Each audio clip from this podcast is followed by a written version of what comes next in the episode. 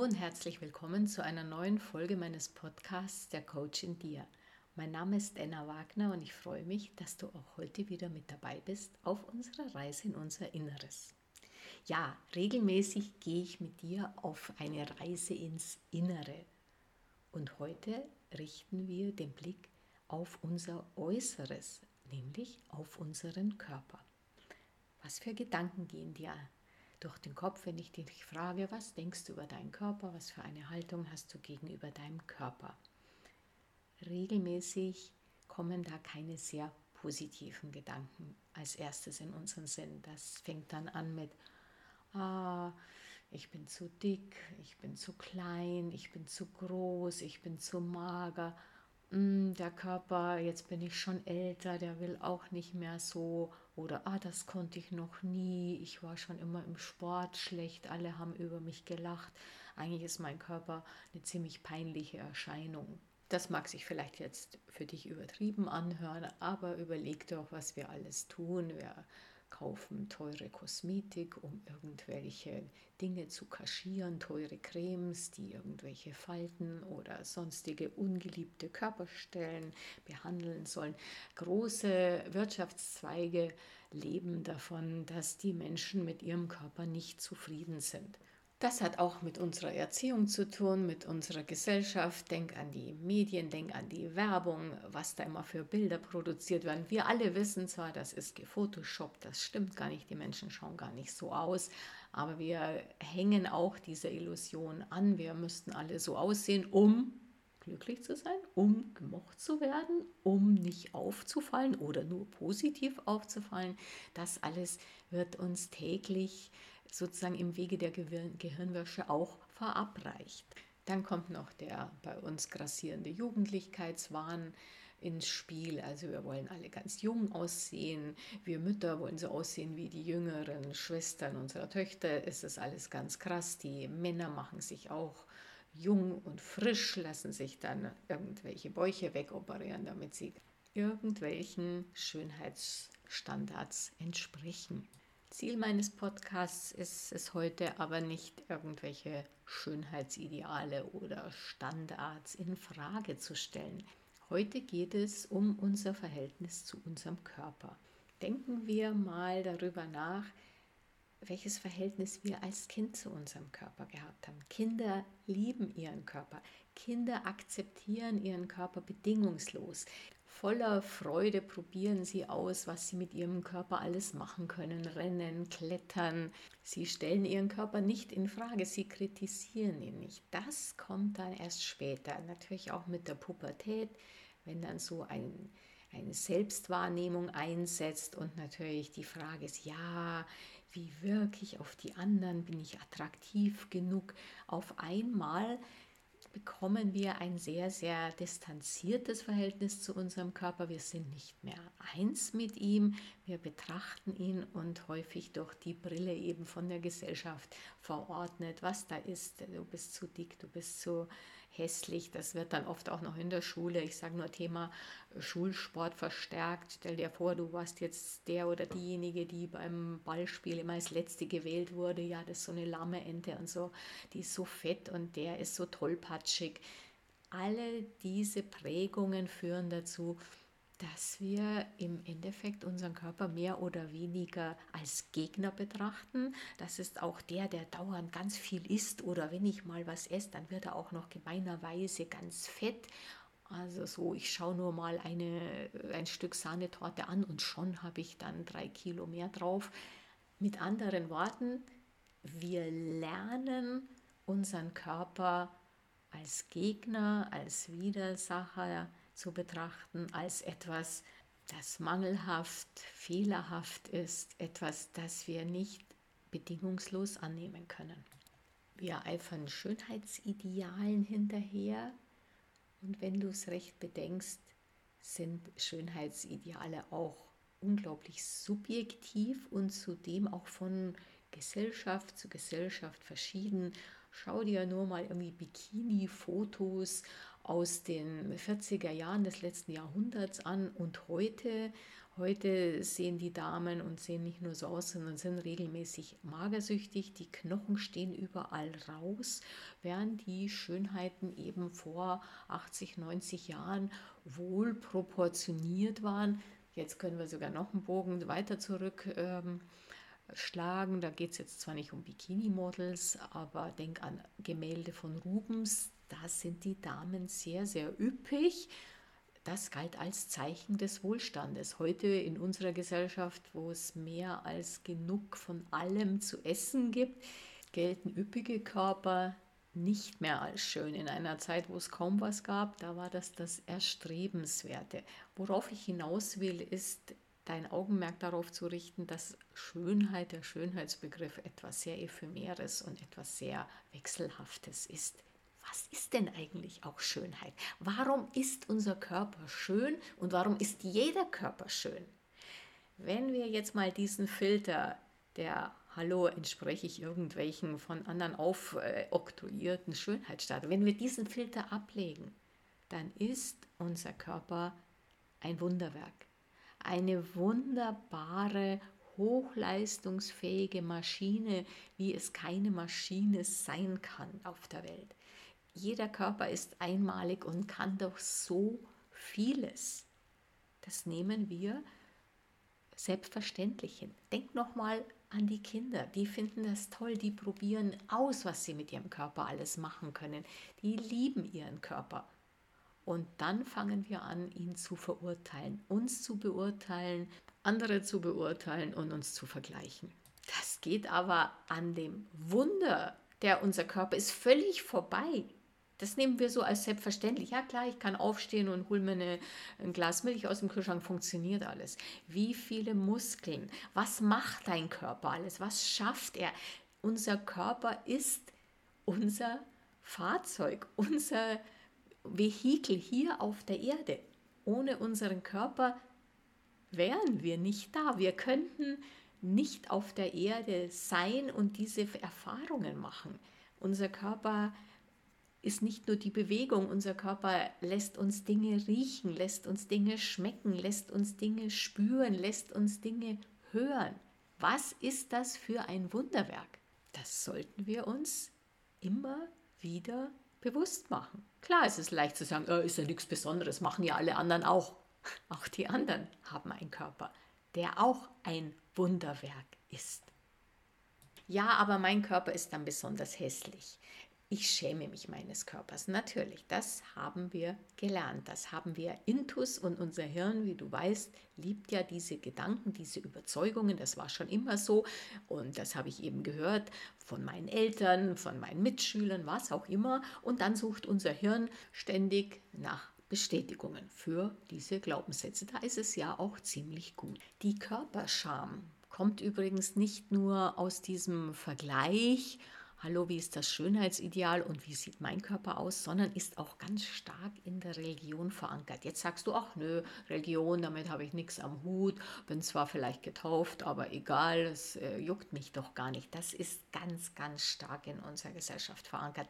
Du siehst es auch ganz stark bei, äh, in Amerika. Die, die sind ja so protestantisch, auch wenn da viele, abgesehen vom Bibelbelt, auch eher säkular unterwegs sind. Aber der Körper gilt gemeinhin als das, was uns runterzieht, er ist die Materie, das, was uns behindert am geistigen Wachstum. Es ist etwas, wofür wir uns schämen müssen. Nacktheit, denkt diese Geschichte mit dem Sündenfall. Ja, auf einmal ähm, werden sich Adam und Eva ihres Menschseins bewusst und dann schämen sie sich ganz toll und brauchen diese Feigenblätter. Körperscham. Und wir schämen uns ja für etwas, was ja, was nicht dazu passt. Wir schämen uns, weil wir meistens etwas machen, was gesellschaftlich nicht erwünscht ist. Aber hier schämen wir uns, weil wir nicht irgendwelchen Idealen entsprechen. Und einer der Gründe hierfür liegt in Religionen. In Religionen, die uns ja schon viele tausende Jahre beschäftigen. Klar, bei Moslems ist es noch extremer, da müssen sich die Frauen verhüllen, am besten nur noch die die Schlitze. Es hat natürlich auch was Patriarchalisches zu tun, also nach dem Motto, die Frau ist mein Eigentum, die darf kein anderer sehen, nicht mal sehen, geschweige denn was anderes mit ihr machen. Und so sind gerade auch diese patriarchalischen Religionen sehr, sehr kritisch gegenüber Frauen. Ja, die Frau, die Eva, ja, das ist so die Verführerin, die den armen, guten Mann, ja, da also zu ganz schlimmen Dingen plötzlich dann nötigt. Er wäre ja gut, aber die Frau ist eben schlecht wegen ihres Körpers. Interessanterweise ist auch das lateinische Wort für Frau Femina, du kennst es von unserem Fremdwort feminin, spiegelt das wieder. Denn Femina heißt nichts anderes als wie Fe minor, das heißt geringer im Glauben. Also die gerade auch die christliche Lehre ist also der Überzeugung und sicher auch die jüdische und auch die islamische. Diese Religionen sind der Überzeugung, ah, die Frauen, es sind so erdhafte Tierchen, hm, die sind auch nichts so besonders, die sind auch nicht so nah als Gott. Also der fromme orthodoxe Jude beispielsweise betet jeden Tag, Herr, ich danke dir, dass du mich nicht als Frau erschaffen hast. Gut, kleiner Ausflug in die Religion. Wir kommen aber jetzt wieder zurück zu unserem Körper. Der Körper als unser Transportfahrzeug hier auf Erden. Der Körper als wunderbares Werkzeug, das uns zur Verfügung steht. Wir sagen ja, wir haben einen Körper. Das heißt, wir sind nicht unser Körper auch wenn uns unser Ego etwas anderes einreden will. Wir identifizieren uns häufig so sehr mit unserem Körper, dass wir dann eben diese Beschimpfungen loslassen und das ist nicht toll und das ist nicht toll und weil mein Körper nicht so und so ist, deswegen bin ich auch ein schlechter Mensch. Nochmal, wir haben einen Körper. Wir sind nicht unser Körper. Du weißt, wir sind der Beobachter, wir sind das Bewusstsein, in dem Gedanken und Gefühle aufsteigen und wir sind auch das Bewusstsein, das einen Körper hat.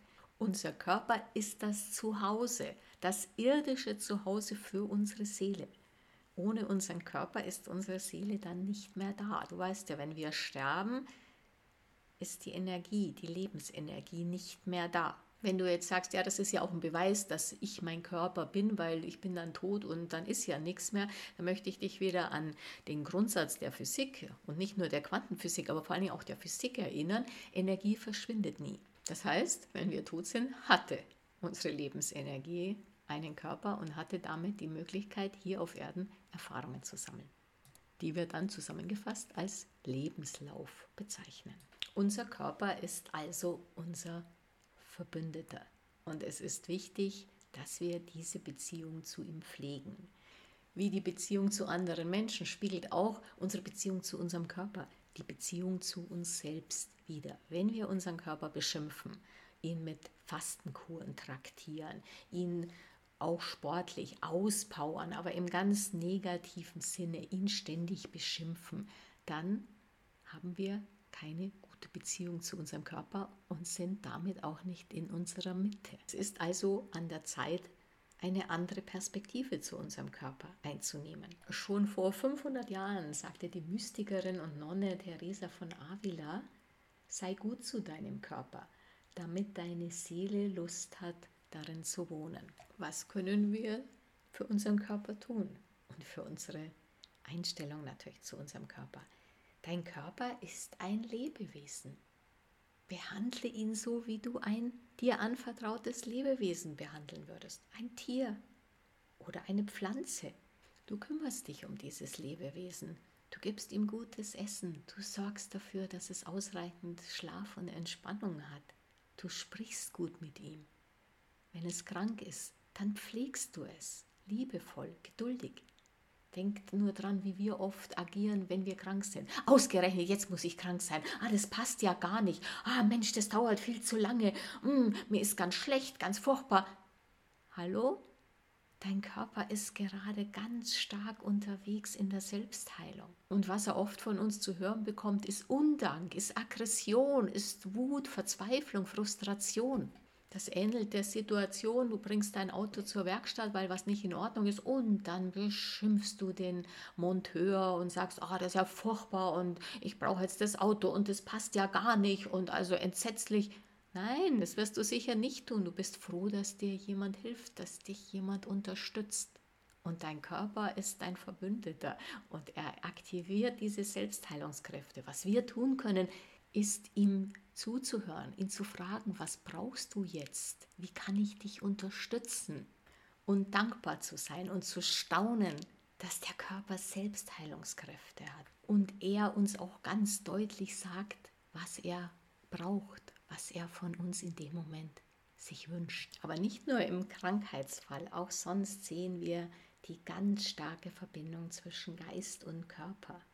Jede Empfindung, jedes Gefühl hat auch immer einen körperlichen Ausdruck. Wenn du dich freust, dann schlägt dein Herz schneller, die Pupillen gehen auf. Wenn du ängstlich bist, kauerst du dich zusammen. Es wird eng in deinem Körper. Wir haben hier eine ganz starke Verbindung zwischen Geist und Körper. Hier möchte ich den Anfang des Johannesevangeliums zitieren. Das beginnt mit den Worten, im Anfang war das Wort und das Wort ist griechisch Logos, das ist auch Geist und Vernunft. Unser Körper ist Materie. Materie ist nichts anderes als kondensierte Energie.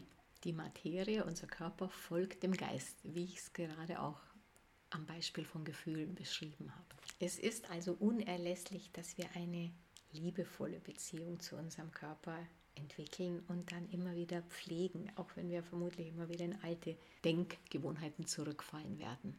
Schicken wir ihm Liebe, wie gesagt, durch gutes Essen, nicht durch martialische Hungerkuren, die ja immer das Mindset haben, der Körper ist mein Gegner und den muss ich besiegen. Nein, wenn er krank ist, dann unterstützen wir ihn. Wir geben ihm auch ganz viel Bewegung. Nicht jetzt extremes Training, was kann ich alles rausholen? Nein, aber Leben ist Bewegung. Beweg dich so oft und hab Freude an der Bewegung. Ganz wichtig auch, hör ihm zu. Was sagt dir dein Körper? Dein Körper gibt dir auch Signale, was er braucht, sei es zum Essen oder sei es auch Bewegung oder sei es Schlaf. Hör ihm gut zu. Hier setzt übrigens jedes Abnehmen-Coaching auch ein. Wichtig ist, den Körper zu akzeptieren, wie er ist. Abstand nehmen von diesen Hassgefühlen, von dem dir werde ich es zeigen und ihm zuhören. Was tut dir gut, was brauchst du? Da hilft dann auch Achtsamkeit, zum Beispiel Bodyscan, Achtsamkeit war ja das Thema der, des letzten Podcasts. Das ist auch ganz, ganz wichtig. Körperbewusstsein entwickeln, wahrnehmen, was ist und annehmen, was ist. Du weißt, nur was wir auch annehmen, können wir ändern. Alles, was wir ablehnen, ja, bekämpfen, oh, ich bin so fett, das muss ich ändern, das verstärken wir. Da haben wir keine Akzeptanz. Und es ist ganz wichtig, dass wir unseren Körper zum einen wertschätzen als dieses Wunderwerk der Natur, das er ist, und zum anderen auch ihn so in seinem So-Sein annehmen. Wir müssen nicht sagen, oh, Gott sei Dank bin ich fett, darum geht es nicht. Lass die Wertungen weg. Das ist ja bei der Achtsamkeit ganz wichtig. Wir nehmen wahr und wir nehmen an und lassen dabei Gedanken der Bewertung los. Wesentlich ist auch, dass wir einen liebevollen wohlwollenden Blick auf unseren Körper einnehmen. Wenn du diesen inneren Blick änderst, dann änderst du automatisch auch das Äußere. Menschen, die nicht mit sich im Reinen sind, die auf Kriegsfuß mit ihrem Körperbild stehen, die ihren Körper hassen, haben einen ganz verbiesterten Gesichtsausdruck und sind auch in ihren Gedanken unglaublich rigide und streng so, das darf nicht so sein, das gilt dann nicht nur für ihren Körper. Das heißt, eine gute Beziehung, einen milden Blick zu seinem Körper, voller Akzeptanz zu seinem Körper zu sein, all das trägt dazu bei, dass wir freudiger, gelassener, zuversichtlicher durchs Leben gehen. Allerdings fällt diese Mindset-Änderung häufig sehr schwer. Wir kommen von diesem Selbsthass, nicht so einfach ohne weiteres in die Selbstakzeptanz. Es gibt so Übungen, stell dich vor einen Spiegel und betrachte deinen Körper. Das fällt vielen Menschen erfahrungsgemäß sehr, sehr schwer. Diese Spiegelübung ist also wirklich etwas für Fortgeschrittene. Aber zu Beginn gibt es eine ganz einfache Übung wie du deinen Körper zu deinem Verbündeten machen kannst. Wenn immer du an einem Spiegel vorbeigehst oder machst immer in der Früh oder immer abends, wenn du dich im Spiegelbild siehst, Zwinker dir zu, wie du jemanden, den du gern magst, der so dein Komplize, dein Kumpel ist, auch zuzwinkerst. Und wenn du magst, kannst du ihm auch ein High Five geben. Das signalisiert, ich sehe dich, ich mag dich, wir zwei gehören zusammen. Und da wir unser ganzes Leben hier auf Erden in unserem Körper verbringen, ist es sehr lohnend, an der Komplizenschaft mit unserem Körper regelmäßig zu arbeiten. Abschließend möchte ich hier Wayne Dyer zitieren, der sagte, Change the way you look at things and the things you look at change. Also verändere die Sichtweise, die du auf Dinge hast und diese Dinge werden sich ändern. Probier es doch gleich mal in Bezug auf deinen Körper aus. Jetzt danke ich dir sehr herzlich fürs Zuhören und freue mich, wenn du auch das nächste Mal wieder mit dabei bist. Alles Liebe, deine Enna.